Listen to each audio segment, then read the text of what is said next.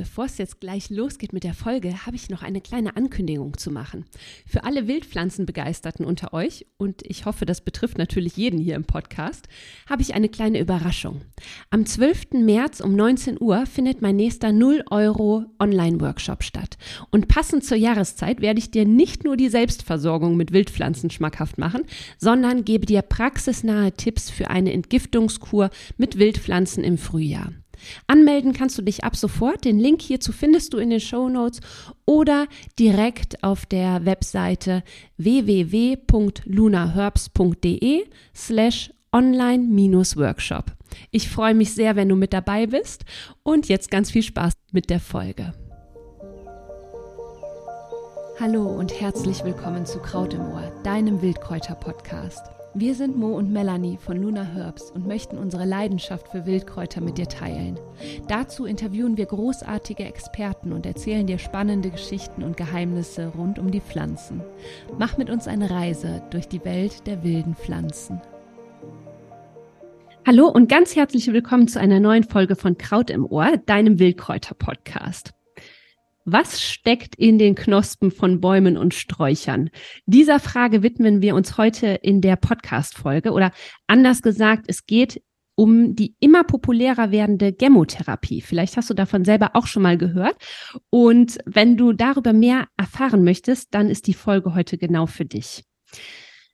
Die Gemotherapie ist eine Art der Phytotherapie, bei der ausschließlich Knospen, Sprossen und wachsende Wurzelspitzen verwendet werden. Und ich muss jetzt direkt mich mal ganz am Anfang outen. Ich bin äh, auf diesem Gebiet auch relativ frisch unterwegs. Ich kenne mich kaum damit aus. Und genau deswegen habe ich heute Silke Rathert in den Podcast eingeladen. Ich freue mich wirklich total. Silke hat seit 20 Jahren ihre eigene Heilpraktikerpraxis. Ähm, das finde ich einfach Wahnsinn. Äh, ist also schon lange, lange auf dem Weg der Naturheilkunde unterwegs. Mittlerweile hat sie ihren Fokus auf äh, der Phyto- und Aromatherapie und Entgiftungstherapien. Außerdem ist sie seit fast 20 Jahren Dozentin in Heilpraktikerschulen und an Heilpflanzenschulen und was ich eben äh, jetzt besonders toll finde und weswegen ich Silke auch eingeladen habe, ist, dass sie äh, die Gemotherapie in ihrer eigenen Praxis praktiziert. Also so bekommen wir heute nicht nur Theoriewissen, sondern eben auch echtes Praxiswissen von ihr. Und ich persönlich freue mich halt auch nochmal ganz besonders, Silke hier heute im Podcast zu haben, weil ich nicht nur ihr Fachwissen wahnsinnig schätze, sondern ich habe bei ihr mehrere Ausbildungen machen dürfen in der Phytaro und habe einfach wahnsinnig viel von ihr gelernt. Sie ist eine ganz, ganz tolle Dozentin, vermittelt das Wissen wirklich mit wahnsinnig viel Leidenschaft, Liebe und Fachkompetenz. Und jetzt habe ich genug gequatscht. Silke, hallo. Ganz herzlich willkommen. Hallo. Das geht ja runter wie Öl hier. Also, vielen Dank für deine Einladung zu diesem tollen Podcast. Also, habe ich schon öfter verfolgt und freue mich immer sehr über die Auswahl deiner Themen und deine, über deine Gäste. Ach, schön, ja. Ich freue mich auch super. Silke, magst du dich selber auch noch mal kurz vorstellen? Ja, danke. Du hast mich schon sehr schön vorgestellt. Und ähm, wenn ich das so höre, dass ich jetzt in diesem Jahr 20 Jahre eine Heilpraktikerpraxis in Neuss habe, dann ähm, ja, kommt einem das immer nicht so vor. Es kommt einem immer alles so viel kürzer vor. Aber es sind jetzt wirklich ähm, 20 Jahre. Und ich bin ähm, im Grunde 97 auf eine Heilpraktikerschule gegangen in Bielefeld und habe da einen Dozenten gehabt für Phytotherapie, für Pflanzenheilkunde. Und der hat mich so fasziniert, dass es seitdem einfach so war, dass ich gedacht habe, okay, das ist, das ist mein Feld, das ist mein Thema, es muss die Phytotherapie sein. Und habe dann auch selbst bei der Phytaro, bei der Heilpflanzenschule, mhm. in einem der ersten Kurse, die die veranstaltet haben, meine Ausbildung zur Phytoaromatherapeutin gemacht. Also das ist nochmal ganz witzig, dass ich da jetzt seit 2011 unterrichte aber im Grunde auch da selber meine erste Ausbildung gemacht habe. Und dann waren es erstmal die Heilkräuter, die mich fasziniert haben. Irgendwann ist dann immer mehr auch die Aromatherapie mit reingekommen, weil wir ja in der Praxis auch mit Erregern zu tun haben, wo wir, wo das einfach ganz gut ist, wenn wir auch die ähm, ätherischen Öle benutzen. Und dann vor einigen Jahren die Chemotherapie. Ja, unter anderem. Also wenn man sich so deine Vita anschaut, dann äh, steckt da noch so viel mehr Fachwissen in dir. Äh, das ist echt der Wahnsinn. Aber genau, Fokus ist heute die Gemotherapie. Und vielleicht magst du auch mal den Leuten erzählen, wie mir jetzt zum Beispiel, aber auch vielen unseren Zuhörern, die sich damit noch nicht so gut auskennen, was Gemotherapie eigentlich ist. Also und vielleicht auch direkt, was das Besondere daran ist. Ja, also im Grunde hast du eben schon alles erwähnt, was benutzt wird in der Gemotherapie. Du hattest mhm. gesagt, äh, Sprossen, äh, ne, die Sprosse oder erstmal jetzt die, die Knospe sozusagen, die Sprossspitzen. Ähm, wir haben auch an den Wurzelspitzen zum Teil ähm, das Gewebe, was genutzt wird. Genau. Mhm. Wenn wir selber losziehen, sind es meist die Knospen und ja. die, ähm, die, die Triebspitzen sozusagen. Das ist eigentlich das, wenn man selber loszieht. Man geht nicht äh, an die Wurzeln. Ähm, Gemma ist lateinisch für Knospe, das heißt übersetzt, es ist also die Knospentherapie oder die Therapie mit den Knospen. Wir benutzen die Knospen von Bäumen und Sträuchern und ähm, die werden dann im Frühjahr gesammelt. Da kommen wir nachher nochmal zu, dass das ganz mhm. wichtig ist, weil die sind ja schon Ende des Sommers, irgendwann im Herbst, ja, sind ja schon da von vielen. Ja. Pflanzen. Und dass es wirklich darum geht, nein, wir sammeln sie erst im Frühjahr. Ne, das hat etwas ja. damit zu tun, dass sie im Winter sozusagen wie ruhig gestellt sind. Da ist ein Hormon drin, ähm, was einfach die Winterruhe auslöst. Und wir mhm. sammeln später. Was ist jetzt das Besondere? Erstmal haben wir alles drin, was wir auch in der Phytotherapie oder aus der, also aus der Heilpflanzenkunde sozusagen kennen. Es ist alles drin. Wenn wir über Flavonoide reden oder ätherische Öle oder Gerbstoffe, diese ganzen Inhaltsstoffe, die sind natürlich in einer Knospe enthalten. Ja. Das heißt, ich kann immer auch, wenn ich mich für Knospenmedizin interessiere, mir überlegen, okay, wofür benutze ich den Weißdorn sonst? Mhm. Ah ja, ist, ist herzwirksam. Ne? Benutze ich die, die Flavonoide da drin, äh, benutze ich als herzwirksame Pflanze. Das kann ich dann sofort auch über das Gemmomittel auch sagen. Ja, spannend. Jetzt kommen wir aber noch zu einem anderen Punkt und das ist immer der Punkt, wo auch viel diskutiert wird und äh, klappt das, klappt es nicht, dass wir die, an diese Stoffe rankommen das ist ja ein ganz spezielles Material. Wir nennen das Meristem, dieses, äh, dieses Material, aus dem so viel noch wächst und hervorgeht. Und dieses Meristemgewebe ist sozusagen, äh, das ist so, ähm, da kann alles draus werden, da kann ein Blatt draus werden, da kann, die ganze Pflanze steckt in diesem Gewebe. Ja. Und es wächst auch so noch so unglaublich viel. Und das ist wirklich das, dass man einfach sagen muss, okay, äh, es ist ein spezielles Gewebe, da sind noch viel mehr Eiweiße drin als später im Blatt.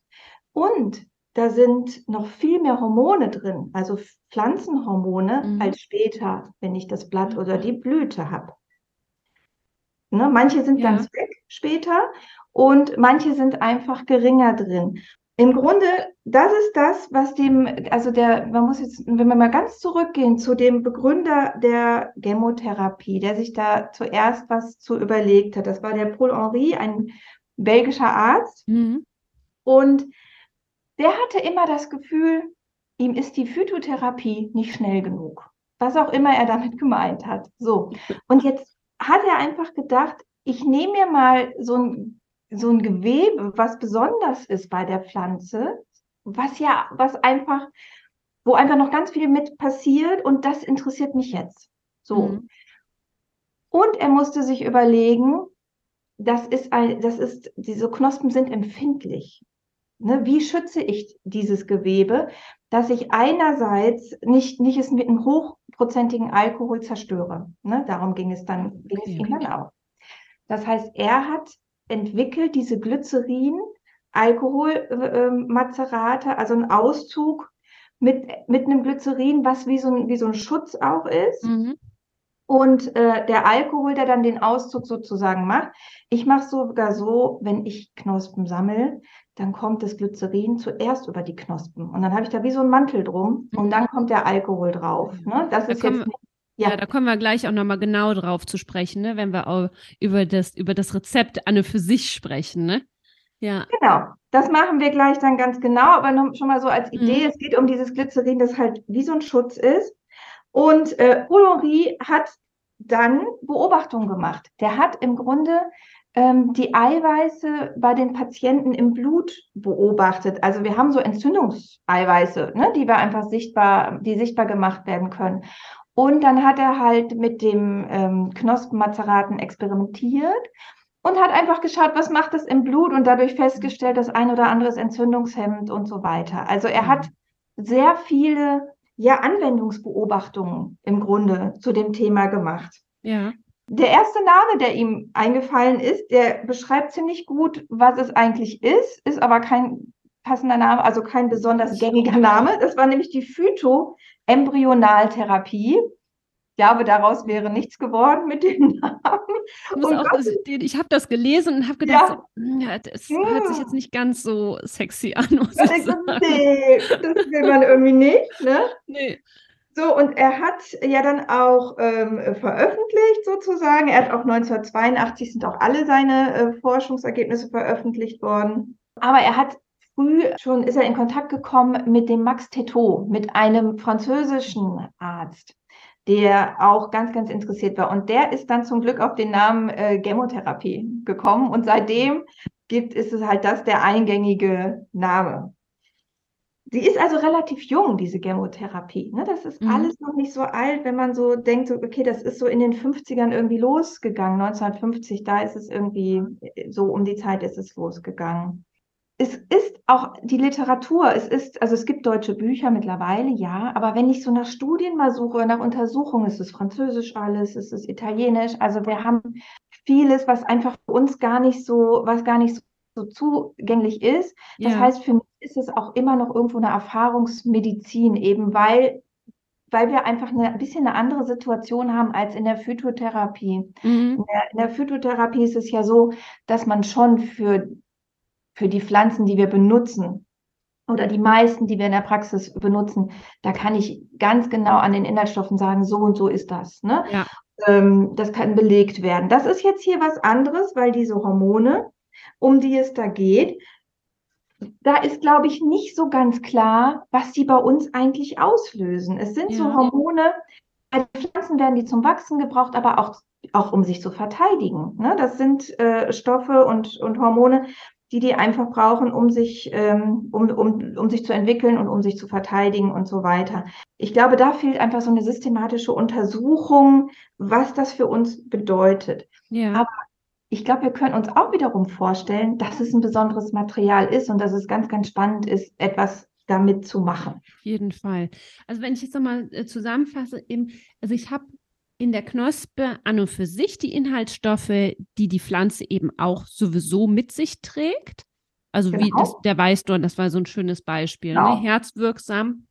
Aber dann kommt eben noch zusätzlich dazu, dass in der Knospe diese Hormone stecken, die eben eine besondere Wirkung haben und äh, du hattest noch was anderes gesagt, was mir jetzt gerade nicht mehr einfällt. Sie hat äh, einen höheren Eiweißanteil, die Knospe. Ah, den höheren Eiweißanteil. Man kann auch noch sagen, sie hat auch einen hohen Antioxidantienanteil. Ich meine, das ja. ist der Part, der wachsen muss. Der muss ja auch ja. was mitbringen, damit das überhaupt ähm, alles geht. Ne? Das ja. heißt, es sind auch viel Antioxidantien drin. Also das kann man schon sagen. So einfach sagen muss, es ist schon so ein bisschen anders als so ein Blatt später. Ja. Aber Kritiker sagen halt, der Unterschied ist nicht groß genug. Ne? Ah, ja. Das ist dann wieder, es gibt immer die, die äh, Kritik natürlich, ähm, ja. wenn, wenn die Studienlage so ist, wie sie hier ist. Aber wie gesagt, wir haben auf jeden Fall immer die, die Phytotherapiewirkung. Ne? Darauf ja. können wir uns schon mal verlassen. Und ähm, wir versuchen halt, diese Hormone mit in den in Auszug mitzubekommen. Ich zähle die jetzt nicht im Einzelnen auf, nein, weil nein, um Gottes ähm, Willen. das auch nicht. Könnt ihr auf jeden Fall nachschauen. Ja. Jetzt hatten wir, hattest du eingangs auch schon gesagt, dass es super wichtig ist, den richtigen Zeitpunkt abzupassen die Knospen zu sammeln. Ne? Also das finde ich ja im Herbst immer wahnsinnig spannend zu sehen, dass da im Prinzip, also zum einen fallen die Blätter ab, aber es hängen auch schon, also man sieht schon die Knospen. Also könnte man meinen, okay, Knospentherapie, da kann ich dann irgendwie schon ab dem Zeitpunkt, wo ich die Knospen sehe, sammeln, aber dem ist ja nicht so. Ne? Magst du was zu dem Zeitpunkt sagen, wann wir jetzt wirklich rausgehen können, um die Knospen für diese Gemmo-Mazerate sammeln zu können? Also wenn wir damit, wenn man damit anfängt, dann liest man so, ja, die Knospe schwillt dann an. Ja, das ist dann etwas, ja, wenn man so damit noch nicht zu tun hat, denkt man, Ja, super. Ne? Die Knospe schwillt an. Wie genau sieht es aus? Oder soll ich jetzt die Knospe die ganze Zeit beobachten und Ja. oder ausmessen? Ne? Also es ist für uns erstmal total schwer. Aber es geht darum, wir haben eben gehört, es gibt ein Hormon, das setzt die Knospe in Winterruhe. Das wollen wir los sein. Mhm. Also ist es schon mal wichtig, dass wir nicht äh, im Januar, also für die meisten, wie gesagt, wer, natürlich hast du wieder irgendwen, den kannst du im Januar sammeln äh, oder Klar. so. Ne? Das gibt es natürlich dann immer, aber an sich muss es einfach so sein, dass diese Winterruhe vorbei ist. Mhm. Wenn man, also der Trick ist einfach am Anfang, ich gucke mal, ob irgendwo an diesem Strauch oder an diesem Baum Knospen schon auf sind. Mhm. Weil wenn die Knospen schon auf sind, ist vermutlich die Winterruhe vorbei. Ja. Ich darf aber keine geöffneten Knospen sammeln, weil ne, die, dann ist schon wieder ganz, ein ganzer Teil von den Inhaltsstoffen, an die wir wollen, ist dann schon wieder verloren. Ah ja. Also sie muss geschlossen sein. Wenn es denn eine, ne, Ja. Überspitzen haben wir natürlich, die können wir dann einfach irgendwann sammeln. Aber ne, bei den Knospen ist so, die müssen geschlossen sein. Da sind oft so Schuppen drauf, die sind dann da noch alle drauf. Vielleicht ist vorne mal eine Schuppe abgefallen schon. Aber zumindest bei einer Blattknospe guckt nicht schon das halbe Blatt raus. Ne? Dann ist die einfach für uns offen Ja. und macht keinen Sinn mehr zu sammeln. Da ist also der Trick, du schaust an einem Strauch, an einem Baum, ist da was offen. Wenn was offen ist, sammelst du die geschlossenen Knospen. Ach, super Trick. Ne? Und das ist Ja. dann der super Trick, wo ich am Anfang dachte, ja Gott sei Dank, weil sonst hätte ich das, glaube ich, niemals selber hingekriegt, sie zu sammeln. Ja. Ich meine, für die Praxis ist das relativ egal. Ich darf in der Praxis keine selbst, äh, ne, selbst Ja. hergestellten Dinge benutzen, aber für meinen privaten Hausgebrauch ist es einfach schön, wenn ich selber auch äh, die Knospenmedizin herstellen kann. Ja, ne, also das ist halt der Trick. Was auch ein Trick ist, es kann sein, dass einfach ähm, unten schon Knospen auf sind und sobald ich ein Stück höher gehe, also vielleicht die Leiter raushole, Mhm. Oben habe ich noch die geschlossenen Knospen. Also immer gut gucken. Es kann Ja. wirklich sein, dass ich dann an dem gleichen Baum ein bisschen höher dann doch noch ähm, meine geschlossenen Knospen finde. Mhm. Ne? Das ist also erstmal der Zeitpunkt. Das ist super. Das ist richtig, richtig gut zu wissen. Jetzt kann ich mir auch wirklich tausendmal besser was darunter vorstellen. Jetzt ist es noch die Frage, welche Knospen eignen sich? Jetzt hast du gerade Bäume erwähnt. Der Weißdorn ist auch schon gefallen. Also was für Knospen eignen sich grundsätzlich für die äh, für Gemmo-Mazerate? Wenn man sich jetzt erstmal an gar nichts hält, würde man sagen, okay, alles, was nicht giftig ist, würde sich ja erstmal eignen. Mhm. Ne? Die Sache ist nur die, dass natürlich so ein ähm, Paul Henri hat vielleicht so ungefähr 40, gut, so gut 40 Pflanzen ähm, etwas gemacht. Die genaue Zahl weiß ich jetzt nicht. Mhm.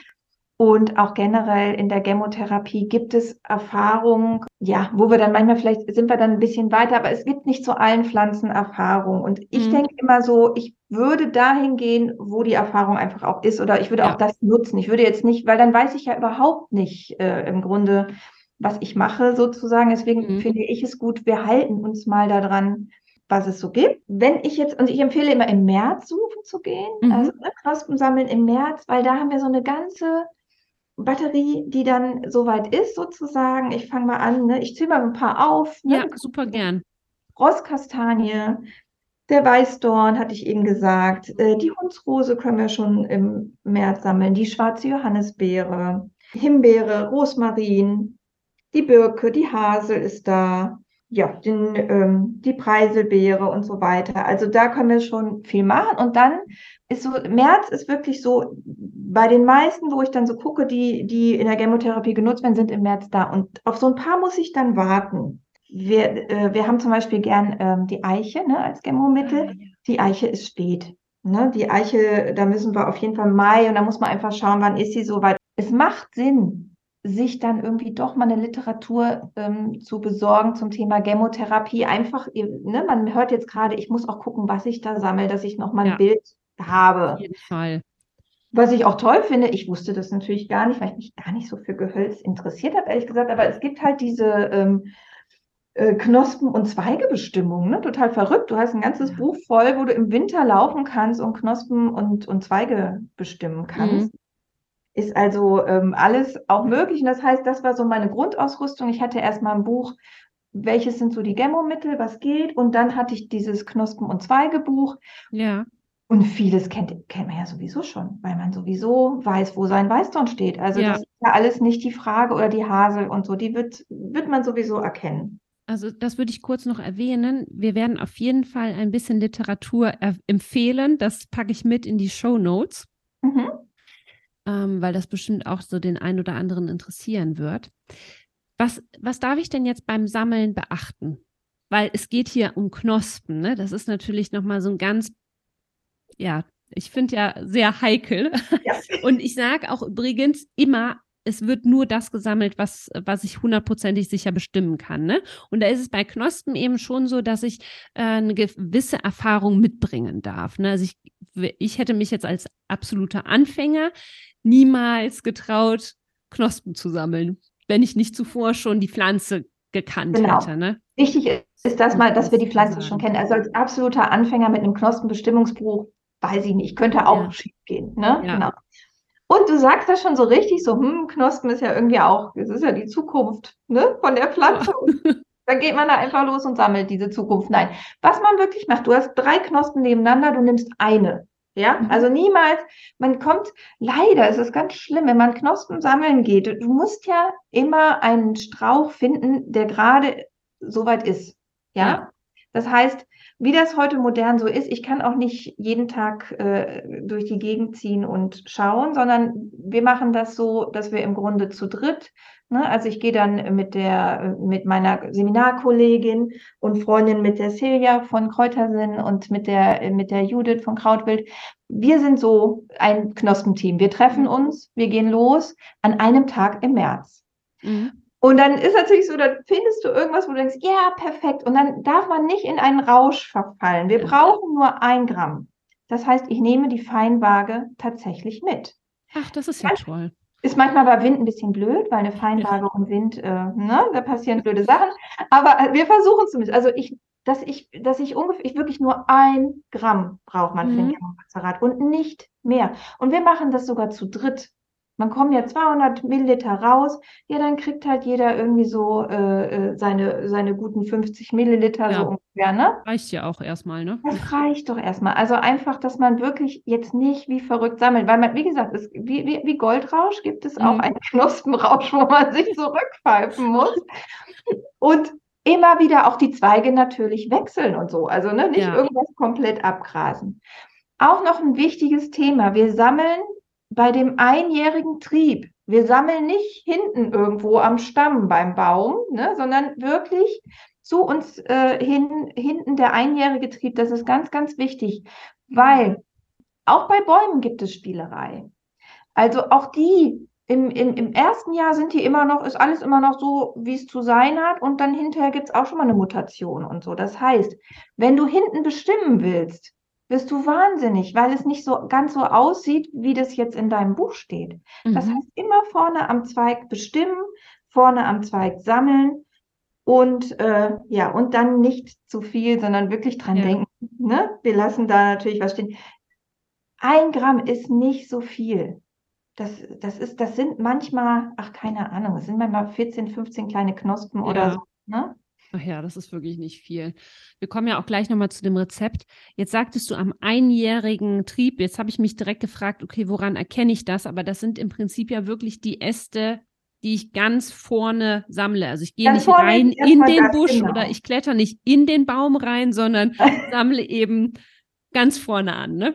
vorne, wo du dran kommst. Du musst dir überlegen, bei Sträuchern kommst du dran, ansonsten nimmst du eine Leiter mit oder machst dir irgendwo so einen Haken an den Stab, dass du es dir runterziehen kannst und dann Ja. da ganz vorne sammelst du, genau.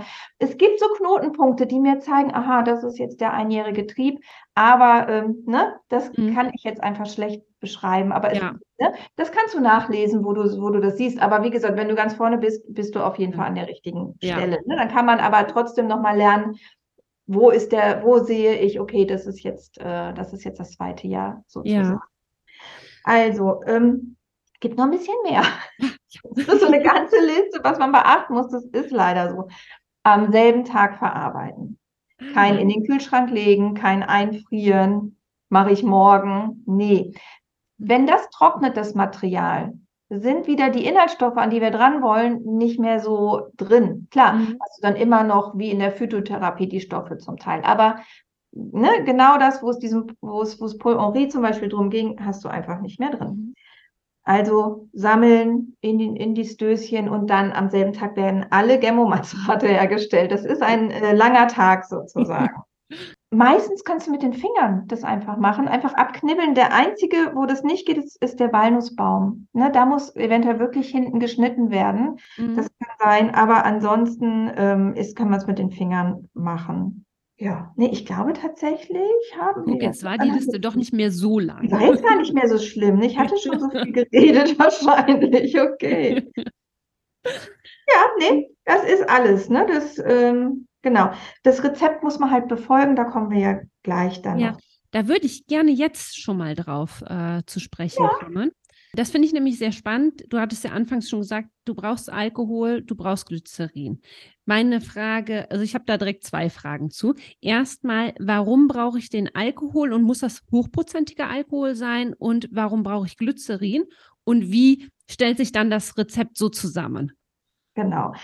ja, das Blöde ist auch, wir brauchen nicht nur Glycerin, sondern wir brauchen eigentlich 85-prozentiges Glycerin und wir mhm. brauchen nicht nur einfach Alkohol, wir brauchen 70-prozentigen Alkohol. Mhm. Also, ne, das ist, ähm, es ist einfach so, dass das Glycerin brauchen wir, das hatte ich ja vorhin schon gesagt, einfach, dass diese, weil wenn ich einfach Alkohol auf so ein feines Material wie Knospen schütten würde, in der, ähm, in der Stärke sozusagen, würde ich das denaturieren. Das heißt, ich würde da etwas kaputt machen. Ja. Okay. Und darum kommt das Glycerin, muss mit drin sein. Also es gibt einmal den Weg, ähm, wie ich das ähm, mache oder auch gelernt habe, so erst das Glycerin um die Knospen herum mhm. und dann kommt der Alkohol drauf. Es gibt aber auch die Möglichkeit, ne, dass man einfach das zusammenmischt und beides gleichzeitig drüber ja. gibt. Okay.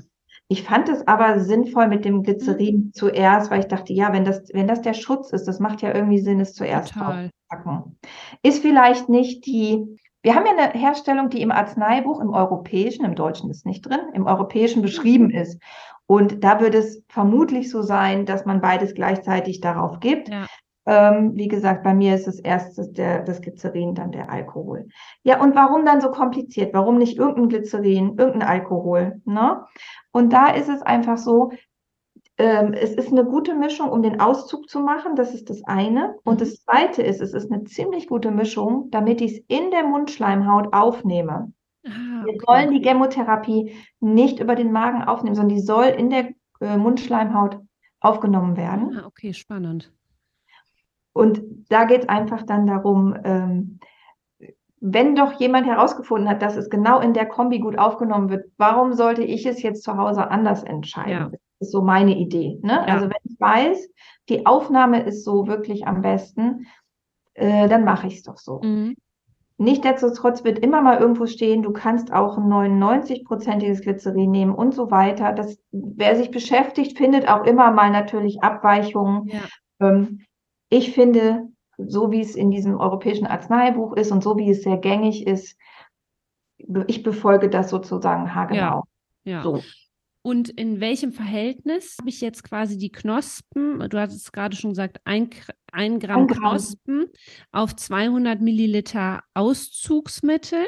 Und nee, das kommt später. Du okay. bist 200 Milliliter raus am Ende. Ah, Aber fangen an, wir fangen ganz klein an. Wir fangen an mit ein Gramm Knospen dann kommen da 10 Milliliter Glycerin, 85 Prozent drauf. Ja. Dann kommen 10 Milliliter Alkohol, 70 Prozent nochmal da drauf. Dann wird es so ein bisschen geschwenkt. Und dann, ich habe das auch in der Braunglasflasche, ne? Mhm. also auch da wieder umständlicher, wenn wir an, an manche Tinkturen im Marmeladenglas denken, sind mhm. wir auch hier wieder ein bisschen umständlicher unterwegs. Ich habe diese 20 Milliliter Braunglasflasche, weil einfach kein Licht dran soll an ja. diesem Auszug. Und dann an einem warmen Ort und dann dauert das erstmal drei Wochen. Mhm. Und dann kannst du, ähm, ne, kannst du abseihen, durch, am besten durch eine Gase, also dass es gut abgeseit ist. Ja. Und dann, was man dann hat, ist das Urmazerat. Mhm. Dieses Urmazerat, wenn man jetzt guckt nach Chemotherapiefirmen, manche benutzen das direkt und dann geben die tropfenweise dieses Urmazerat. Aber was man machen kann, um einfach ähm, ein Spray zu bekommen und auch eine gute Wirkung zu haben. Also das Urmazerat ist dann sehr stark sozusagen. Man würde dieses Urmazerat nochmal verdünnen. Und da geht es, kann man dann wirklich sagen, okay, jetzt verdünnst du 1 zu 10. Ah ja, wow, okay. Ne? Und mit was? Ja, mit dem gleichen Lösungsmittel. Wir sehen jetzt alles zu gleichen Teilen, Glycerin, Alkohol. Das heißt, um jetzt diese Aufnahme in der Mundschleimhaut zu haben, brauche ich wieder, ich habe jetzt, wir, wir gehen jetzt mal davon aus, ich habe abgeseit und habe noch 20 Milliliter. Das wird wahrscheinlich nicht ganz so sein. Meistens hat man noch 16 Milliliter, manchmal hat man noch 13 Milliliter. Das kommt immer darauf an, wie man so gearbeitet hat. Auf jeden Fall, wir gehen jetzt mal von 20 Millilitern ja. aus, alles andere, äh, ne, da machen wir Knoten im Kopf beim Rechnen. Also ich habe einen Teil Mazerat und dann habe ich neun Teile von dem Lösungsmittel, was noch drauf kommen mhm. soll. Und bei diesem, ähm, bei 20 Milliliter muss ich 180 Milliliter draufgeben. Ich halbiere das, einmal Glycerin, einmal Alkohol, zack, ne, habe ich jeweils 90 ja. Milliliter. Die packe ich oben drauf und dann habe ich meine 200 Milliliter setze einen Sprühkopf drauf und kann wirklich das als Spray benutzen, was herrlich ist. Ich sprühe, ja. man sprüht sich das in die Mundschleimhaut. Ah ja, und dann ein Spritzer reicht. Drei. Oder wird empfohlen. Drei, drei. bis drei. Drei. Und Zwei dann. drei pro Gabe. Ne? Man macht so drei Gaben am Tag, das kennt man ja auch auf, aus anderen Anwendungen. Ne? Ja. Zwei, drei. Mhm. Ach, okay, drei, drei. Sehr schön. Okay, wie, ich nehme gerade Bitterstofftröpfchen, äh, die nehme ich auch dreimal am Tag. ja, das ja. ist aber eine andere Aufgabe, weil ähm, dieses Glycerin ist süß. Ach, also das ist, das ja ist toll. Ne? Okay. Da bist du mit deinen Bitterstoffen gerade. Ja. ne, das ist also das ist auch das, das Witzige, dass diese Gemmo-Spritz, man nimmt die ganz gern, die sind süß, ist aber kein, das ist ja so eine Art Alkohol, dieses, dieses äh, Glycerin. Ja aber der ist nicht, äh, macht kein Karies oder so. Ne? Also das heißt, wir haben was Süßes im, äh, wir sprühen uns was Süßes in den Mund, ähm, was aber für die Zähne vollkommen in Ordnung ist. Ja. ja. Und jetzt kam mir direkt die Frage, ich, ich kenne einfach, äh, ich kenne das aus meinen eigenen Seminaren, Workshops, ich werde immer gefragt, gibt es das nicht auch ohne Alkohol? Ja. Leider nicht, ne? Das wäre also natürlich irgendwie das schön, dass man sagt, machst du so und so den Ausdruck ohne Alkohol, wird nicht gehen. Es ist, also das ist bei der Gemotherapie, die bezieht sich, bezieht sich schon auch sehr auf ihre Ursprünge. Ne? Mhm. Ne? Und die Ursprünge waren einfach, es ging um die gute Aufnahme. Das habe ich mit anderen Auszugsmitteln nicht im Vergleich. Das heißt, ja. ich kann natürlich sagen, ja, aber was kann ich sagen? Ich, äh, du musst es in den Mund sprühen. Es soll auch da aufgenommen werden. Wenn ich jetzt ja. in ein Glas Wasser tue, nehme ich mir richtig was weg. Also es wäre die Frage, ob irgendwer sagt, ich Ne, man kann in Tropfenform einnehmen, das wäre natürlich möglich. Man sprüht nicht und tut es ins Wasser, in, ja. in ein Glas Wasser oder so. Aber man nimmt sich von der Aufnahme was. Ja, okay. Ja? Und dann habe ich trotzdem noch den Alkohol, ne? Also ob ich es jetzt in Tropfenform nehme oder, oder als Spray. Genau. Wenn es um jemanden geht, der absolut keinen Alkohol darf oder möchte, mhm. geht es wirklich nicht. Ja. Nee, habe ich keine andere Lösung leider. Dann gibt es ja Gott sei Dank genug andere ähm, Mittel, Oxymele, die man zum Beispiel nehmen kann. Toll, aber Oxymele, genau. Kein, kein Gemmo-Mazerat. Und genau. Sarah, also das Rezept, das, äh, das werde ich auch unter den Blog mitpacken. Für die, die jetzt nicht mitgeschrieben haben, können ja, sich das, das da einfach mal, genau, können sich das da einfach nochmal äh, durchlesen. Und magst du mal, magst du uns mal so drei Knospen vorstellen, die wirklich einfach schön sind und die auch nützlich sind? Ganz gern. Ich muss nur leider noch mal kurz auf das Rezept zurückkommen. Oh, ja, natürlich. Ich hoffe, ich hatte gesagt, dass, das, dass die Knospen fein geschnitten werden. Ich weiß nicht, nicht dass es Guck, könnte ich sich noch die ganze Zeit fragen. Es könnte sich so angehört haben, als können wir die mal kurz ins Glas schütten ja. und sind fertig. Nein, leider nicht. Also ähm, ne, die werden erst geschnitten. Ja. Ja. Ne, ziemlich fein, so fein wie es geht. Ne? Also nicht zermatschen, nicht mehr Mörser, irgendwas, sondern wirklich einfach schneiden. Ne? Ja. Das wäre mir noch ein Anliegen dass ja. das vorher gemacht wird. Ach, gut, dass du das noch erwähnt ja. hast. Ich habe die ganze Zeit gedacht, ich frage dich gleich noch, ich frage dich gleich noch und ist was weg, weil ich schon so gespannt bin auf die Knospen, die du jetzt vorstellst. Ja, man ist immer schon so gedanklich einen Schritt weiter ja. und denkt so, ja, dann kommt das Glycerin drauf. Aber natürlich, ne, das kommt, also je nachdem, wie viel man gesammelt hat, man muss die alle noch schön fein schneiden. Das natürlich vorher. ja, ich habe natürlich ähm, mal so drei Knospen rausgesucht, die einfach auch jetzt in der Praxis, die ich nutze, aber die auch für mich zu Hause der Renner sind. Ne? So, Ja. die, wo man erstmal äh, ganz schön was mit erreicht, aber nicht so total ähm, in, in, ja, wo man nicht in einem ganz medizinischen Bereich immer Ja. unbedingt unterwegs ist, sondern wo man auch sagt, hier zur Stärkung oder allgemein ähm, für die Befindlichkeit. Ja. Die erste, ein Muss, die schwarze Johannisbeere. Ähm, das ist wirklich ähm, unser Basismittel.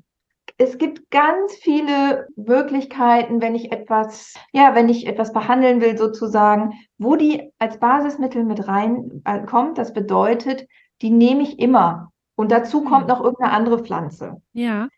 Das heißt, es lohnt sich auch wirklich, Gemmomazerat, ähm, die schwarze Johannisbeere herzustellen, weil da braucht man relativ viel von. Die ist nämlich allgemein, wird die, also, also allgemein bei jeder Entzündung kommt die Mhm. mit dazu.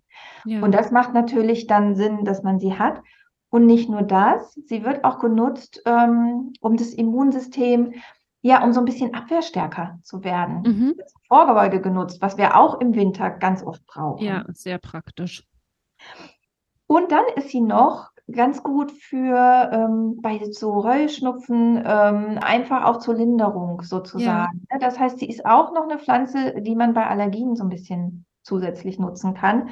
Das sind so, da sieht man schon an den, ähm, an den Möglichkeiten, okay, ne, brauchen wir relativ viel von. Mhm. Toll ist da der Geruch. Da riecht ja alles. Oh Ne, da ja, riechen ja auch. Die Früchte und so, ne, die, also die Früchte sowieso, aber auch die Blüten, die Blätter, Mhm. ähm, alles riecht. So, hat diesen typischen Geruch, den ich liebe, Cassis-Geruch. Ja. Bin ich ganz verrückt nach. Ich habe gelesen, dass Leute den auch nicht mögen. Ich kann das gar nicht glauben, aber es soll Menschen geben, die den Geruch nicht mögen. Ich denke immer, was Schöneres gibt's nicht. Ja, So, ich das liebe den auch. Das ist herrlich. Und man sammelt die Knospen und hat den Geruch. Das hat man jetzt bei anderen Pflanzen oft nicht so. Es ist schon Mhm. sehr speziell auch hier. Und wenn man dann schneidet, hat man wieder diesen Geruch so in der Nase. Und dann hat man sein fertiges Gemmomittel und man schmeckt den Geschmack. Das Ja. ist das ätherische Öl. Das ist so toll. Deswegen, man nimmt, wie gesagt, man nimmt es gerne ein. Was auch noch spannend ist, auch so allgemein bei Stress, bei Erschöpfung, würde auch die schwarze Johannisbeere passen, so für uns als Stärkungsmittel. Also noch etwas, wo, ne, was man ja auch öfter wieder gebrauchen kann. Ja, auf jeden Fall. Der absolute Allrounder. Deswegen, ne, das ist, das ist so, die muss man stehen haben, sozusagen. Mhm. Und man kommt natürlich gut dran, weil man muss ja nur rumfragen, wer hat eine äh, schwarze Johannisbeere. Ja, das stimmt. Baden, ne? Das stimmt. Ich hatte die tatsächlich jetzt hauptsächlich abgespeichert bei Heuschnupfen. Also dieses Gemmomazerat, das absolut ist es das Wichtigste für mich quasi. Ja, genau. Man kann natürlich bei Heuschnupfen auch schon mal, wenn es dann wirklich schlimm ist, dass du auch mal, wenn jetzt, da hast du es ja manchmal so, dass, dass es in dem Moment so schlimm ist und Mhm. jetzt nicht den ganzen Tag lang oder abends, wenn du zu Hause bist, auch nicht. Das heißt, man sprüht dann auch schon mal in einer Stunde etwas mehr, ne? Ah, Dass ja. man dann, man wird es ein bisschen häufiger dann auch mal benutzen, dass man so in einem kürzeren Intervall, halt nicht jeden Tag, sondern einfach an, man, man ist draußen und dann äh, ist es jetzt auch nicht schlimm, wenn ich drei Sprüh Sprühstöße nehme und in einer halben Stunde nochmal drei Sprühstöße. Ne? Ja, Da, ja. das ist also auch in Ordnung bei, bei Heuschnupfen, das dann so zu machen. Mhm. Ja, die nächste, wo ich finde, die darf nicht fehlen zu Hause, äh, ist die Heckenrose. Mhm. Ja? Die äh, Rosa canina. Das ist ja, äh, erstmal kommen wir gut dran, ist die häufigste Wildrosenart, ne? Deswegen Ja. ist das super. Kommen wir auch wieder total gut dran. Und die gilt so ein bisschen allgemein als antiviral. Ah ja. Was hat man so, was man zu Hause, ähm, wo man sich so weiterhelfen will? Das sind gerne mal Infekte. Und gerade so Erkältungsinfekte, das ist oft viral. Ja. Das heißt, ähm, das sollte man, ne, kann man auch gut stehen haben. Spannend an der finde ich auch, dass die auch ähm, eingesetzt wird ein bisschen als Schmerzmittel. Also dass man sagt, okay, wenn jemand jetzt immer Kopfschmerzen hat oder auch Migräneanfälle hat und der benutzt, ähm, versucht mal so eine ganze Zeit lang die Heckenrose ähm, zu benutzen, dass es sein kann, dass sich so Kopfschmerzen ähm, oder auch Migräneanfälle, dass die seltener werden. Ja. Das ist auch nochmal eine spannende Sache. Ja. Ah, das ist wirklich super interessant.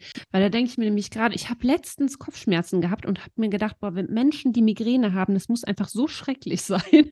Äh, und äh, das ist, finde ich, ein super schöner Hinweis. Und die Heckenrose, ich meine, die, also bei uns in der Eifel wächst die ja wirklich so Überall. Ja, auch und auch in ne? der also Stadt werde ich da fündig, ne? Genau, also selbst in der Stadt, ja, hast du ganz viel davon. Und deswegen ähm, wird dann nur nicht in dem Moment genommen, wo man Kopfschmerzen hat, sondern mhm. man weiß, man ist so ein Mensch, der ständig, der dazu neigt, wird es da mal dauerhaft eine Zeit lang ja. einfach genommen. Ne?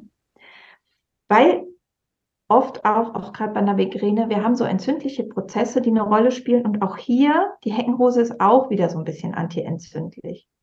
Das ist ja das, was Paul Henri auch immer gut sehen konnte. Dadurch, dass er diese Entzündungseiweiße im Blut untersucht hat, konnte mhm. der immer gut sehen, diese antientzündlichen ähm, Mittel ja, sozusagen. Ja. Die ist auch etwas antientzündlich. Aber ich habe sie stehen vor allem für das, für als antivirales mhm. Mittel. So, und dann die letzte, auch wieder so lecker, die Feige. Uh. Köstlich, köstliches Genussmittel. Aber eigentlich darum geht es darum geht's ja nicht, dass die jetzt so gut schmecken. Aber es gibt die, die stechen wirklich heraus mit ihrem Geschmack. Nee, was ich da toll finde, die Feige, man merkt ja sofort, ich freue mich, die schmeckt gut, die entspannt uns. Das ist wirklich äh, ne, so ein Mittel, was uns entspannt. Und wenn wir Süße brauchen, auch wenn wir Süßhunger kriegen, wenn wir anfangen und wir laufen durch die Gegend und denken, okay, wo finde ich irgendeine Schoki oder so, ne? Ich werde hier nervös. Das ist genau der Moment, wo man mit Feige mal arbeiten kann, weil warum nutzen wir Süßes? Wir spannen uns an und wenn der Blutzuckerspiegel ein bisschen hochgeht, dann denken wir, ach, fühlt sich alles schon mal leichter an. Ja, also wir suchen ganz oft, wenn wir Süßhunger kriegen, eigentlich nach Entspannung. Ja. Ah, das ist ja auch schön. Das ist natürlich auch für all diejenigen, die jetzt gerade so zu Jahresanfang eine Essumstellung machen. Genau. Ich wollte jetzt nämlich zum, ich wollte nämlich tatsächlich jetzt auf Zucker verzichten. Ja. Wäre das halt ein super, super guter Tipp. Genau, dann hast du ein bisschen äh, Feigenmazerat da stehen und kannst ja. dann, äh, zumindest dreimal am Tag dir so weiterhelfen. Ne? Ja. Und wie gesagt, durch diesen netten Geschmack, man ist auch so, das, das ist auch so, als hätte man was Süßes halt genommen. Ne? Ja. Also weil es gut schmeckt. Und was auch spannend ist, für mich ist die Feige so ein bisschen so, wie wenn wir jetzt an die Heilpflanzenkunde denken, an die Melisse. Bei der Melisse da sagt man ja immer so, okay, wenn dein Stress dir auf den Magen schlägt, dann passt für dich ganz gut die Melisse. Der Stress der Bauchschmerzen macht einfach. Oder eine gereizte Magenschleimhaut macht. Und das ist genau auch die Feige. Also, wenn es so um gereizte Magenschleimhaut geht, äh, bei Stress, die ist, also hat also tatsächlich auch ähm, da eine Wirkung. Ja. Da wird sie auch eingesetzt. Und wie gesagt, ich kann immer kombinieren. Ich kann bestimmt drei, vier Gemmo-Mazerate kombinieren. Ach, okay. Das heißt, kombinieren bedeutet, ich kann eben ruhig zwei, drei an einem Tag zusammennehmen. Genau, also man würde ähm, zum Beispiel bei, bei, einer schnöden Erkältung ne, kann man sagen, okay, ich ähm, brauche auf jeden Fall die schwarze Johannisbeere und dann nehme ich aber zusätzlich noch ähm, die Heckenrose mit dazu. Ja, man sagt immer so drei Gaben am Tag bei Gemmomitteln. Kann ich ja auch sagen, ich nehme zweimal ähm, schwarze Johannisbeere und einmal nehme ich dann die Heckenrose. Ja. Na, sowas könnte man dann machen. Oder ich nehme drei verschiedene, morgens, mittags, abends, ein mhm. anderes mhm. mit diesen äh, drei Sprühstößen. Das wäre also machbar. Und drei zu mischen? Ginge das auch? Oder ja, das war das klar, dass das kommt. ja. die sagen, oh, umständlich, oder könnte ich die ja alle mehrmals nehmen? Ja. Also die Firmen, die Firmen mischen auch. Ah, das ja. ist tatsächlich so. Also wenn du bei den Gemmo-Herstellern schaust, dann siehst du, dass die mischen. Die mischen zum Teil auch Phytotherapie mit Chemotherapie. Das ist auch sehr spannend. Oder in der Schweiz hat sich das entwickelt. Ähm, da haben die Drogistinnen, die viel Chemotherapie dann verkauft haben, die haben einfach angefangen, das mit Spagyrik zu mischen. Also da, da gibt es Spielarten. Ja.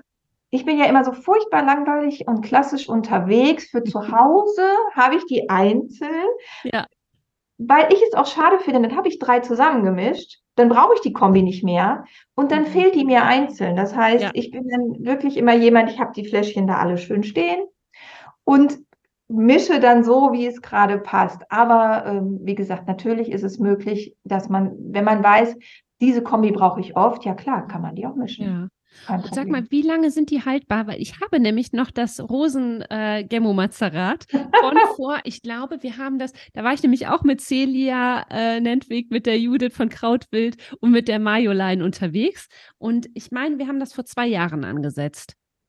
Ja, drei Jahre auf jeden Fall. Ach, Ne? Also kannst du jetzt loslegen. Ne? Also es sind ja. auf jeden Fall äh, drei Jahre, die man die sich jetzt für zu Hause so hinstellen kann. Ne? Ja. Für alles weiter kann man immer schlecht die Aussage machen, aber mhm. ne, so genau. drei Jahre passt das. Man würde auch sofort schmecken, wenn es nicht mehr so ist. Oder uns ist wirklich, wir haben es wirklich geschafft, dass uns eins irgendwie umgekippt wurde, ist, das wurde schleimig. Uh. Also das war auch äh, bei dem Urmazerat, wir wollten das da, also wir wollten erstmal das Urmazerat herstellen, wir wollten ab sein. Ja. Es war gar keine Frage. Es ja. war schleimig und es war so, ja. Dann nicht mehr. Brauche ich jetzt nicht lange überlegen, äh, ja. das war's wohl. Ja. Ne? Deswegen, und sonst würdest du es auch wirklich am Geschmack sofort ja. merken. Aber drei Jahre, du könntest jetzt loslegen. Okay, super. und sag mal, ähm, hast du so ein paar Erfahrungen, die du aus deiner pra aus deinem Praxisalltag mit uns teilen kannst? Ja, wobei in der Praxis ist es natürlich immer, ich mache ich mache so ähm, Therapiepläne, wo jemand, ja. also jemand, ähm, ich weiß dann, welche Erkrankung, um welche Erkrankung es geht. Und dann bekommt er von mir die Pflanzenheilkunde und bekommt, äh, ne, also Tinkturen, Tees. Da kann auch sein, dass der ein, ein Aroma, ähm, also eine aus der Apotheke eine Aromamischung erhält. Ne, das machen auch, mhm. dann das auch in der Apotheke herstellen. Bei mir ist es ja immer wichtig, dass die Patienten das dann aus der Apotheke sich holen. Ja. ja. Und dann ist natürlich auch die Chemotherapie mit dabei. Und deswegen kann ich immer, ist das eine Einzelbeobachtung sozusagen, zu sagen, mhm. ja, und die Chemotherapie bringt dann den Durchbruch. Das kann ich so nicht sagen. Ja. Aber natürlich gibt es interessante Beobachtungen. Zum Beispiel, um die Leber zu unterstützen, ne, haben wir halt die Mariendistel ja in, ja. Der, in der Pflanzenheilkunde. Und es ist schon spannend, dann auch mal den Rosmarin, der nämlich in der Chemotherapie auch unterstützend für die Leber ist, mit dazu zu geben und ja. mal zu gucken, was passiert. Ne? Also das finde ich nochmal sehr spannend an der Chemotherapie. Dadurch, dass wir ein anderes Material nehmen, nämlich dieses Ursprungsmaterial, haben wir auf einmal andere Indikationen. Mhm wo man einfach erlebt, ein Rosmarin, der sonst irgendwie, ne, ja, Verdauung, Herz-Kreislauf, das fällt uns dazu ein. Also so ein ja. bisschen eher niedriger Blutdruck als hoher, den, den du mit Rosmarin ähm, unterstützen würdest, behandeln würdest. Auf einmal ähm, ist das eine Leber, ist, ist da was Leberwirksames dran. Auch bei der Birke. Die Birke ist, äh, wirkt gut auf, die, auf den Leberstoffwechsel. Das ist also nochmal ganz interessant. Ich komme an so andere Punkte und ich kann etwas zusätzlich unterstützen. Aber was natürlich passiert, die Patienten haben einen Therapieplan, die sollen diese ganzen Mittel einnehmen und am Ende bleibt man nicht viel übrig, dann haben die alles so eingenommen und dann fragen sie, aber das Spray hätte ich gern nochmal. Ne? So, also du merkst, dass auch diese einzelnen Gemmomittel sich großer Beliebtheit erfreuen. Ja. Man, man merkt einfach, dass das auf jeden Fall gerne genommen wird. Aber wie gesagt, das sind, das sind Einzelerfahrungen. Und ich das Gefühl habe, ich kann auch mal den nötigen Kick bei etwas geben. Mhm manchmal hast du das Gefühl, du kommst auch nicht so weiter und so weiter. Und dann nimmt man einfach nochmal so eine andere ähm, Zubereitungsform aus der Pflanzenheilkunde mit hinzu und auf einmal bewegt sich endlich was. Ja. Also, wie gesagt, ich bin ziemlich überzeugt, dass wir durch dieses Knospenmaterial da einfach nochmal noch mal andere Möglichkeiten haben. Und was man auch sagt, in diesen Knospen hast du manchmal die, die Flavonoide und all das in so Vorstufen drin. Ne, dann wird auch gesagt, ist vielleicht auch reaktionsfreudiger. Ja. Und es hat sich schon verändert, seitdem ich die mit in der Praxis drin habe. Ja. Ach, ne, also ich mhm. sehe einfach, dass ich, äh, ja, das, was Pour Henri auch wollte, dass, dass wir manchmal ein bisschen mehr Geschwindigkeit rein. Ja. Ja. Ne? Ach, das, was du ganz am Anfang gesagt hattest, ne? genau. weswegen er da äh, geforscht hat. Ja, spannend. Ich werde das auf jeden Fall jetzt, also ich werde das auf jeden Fall heute mal auspacken. ich habe es halt so lange nicht nehmen können, weil ich schwanger war und dann gestillt habe. Wir haben es halt davor, also in meiner Schwangerschaft gemacht. Und jetzt, äh, Jetzt genau, das habe ich auch drunter geschrieben, ne? Also bei dem Rezept, bei Schwangeren und Stillenden halt nicht. Ja, ne? ganz genau. Das, das steht auch bei dem Rezept äh, unten drunter, wenn man keinen Alkohol äh, darf oder auch Schwangere, ja. Stillende. Und auch bei Kindern ne, muss man einfach da zurückhaltend sein.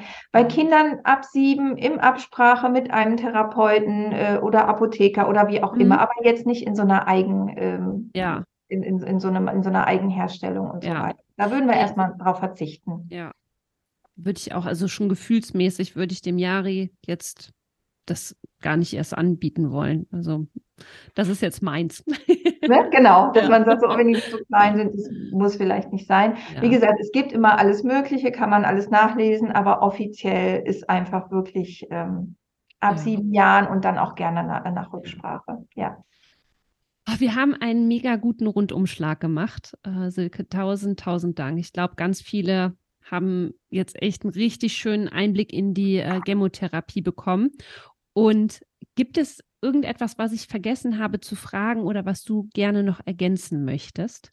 Bestimmt, wenn wir gleich fertig sind, fallen mir da Sachen ein. Im Moment denke ich, wir haben eigentlich das Wunderbar. angesprochen, was wir ansprechen sollten. Nee, ich würde sagen, wirklich bei dem, was bekannt ist, mal loslegen mhm. und einfach ausprobieren. Dadurch, ja. dass wir jetzt äh, uns dann nicht in so einen kritischen Bereich begeben, wirklich bei den Pflanzen, die wir gut kennen, ne, immer wichtig, die nicht giftig sind, gerne ausprobieren, aber einmal schauen, was soll ich sammeln? Soll ich jetzt Triebspitzen sammeln? Ja.